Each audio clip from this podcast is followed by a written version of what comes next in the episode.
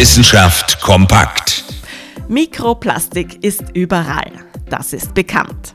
Aber haben Sie gewusst, dass die winzigen Plastikteilchen sogar bis ins Gehirn vordringen können? Und das ist gar nicht mal so einfach. Dazu müssen Sie schon die Blut-Hirn-Schranke überwinden, eine Barriere zwischen Blut und Zentralnervensystem. Sie ist dafür verantwortlich, schädliche Stoffe und Krankheitserreger vom Gehirn fernzuhalten. Mikroplastik kann diese eigentlich recht starke Barriere überwinden.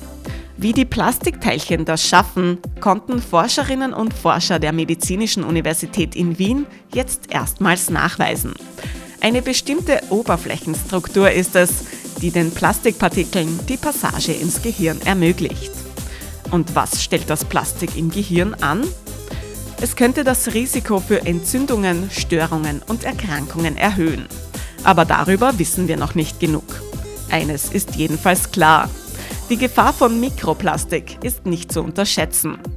Ein Tipp der Forschenden? Trinken Sie Wasser nicht aus Plastikflaschen, sondern besser direkt aus der Leitung.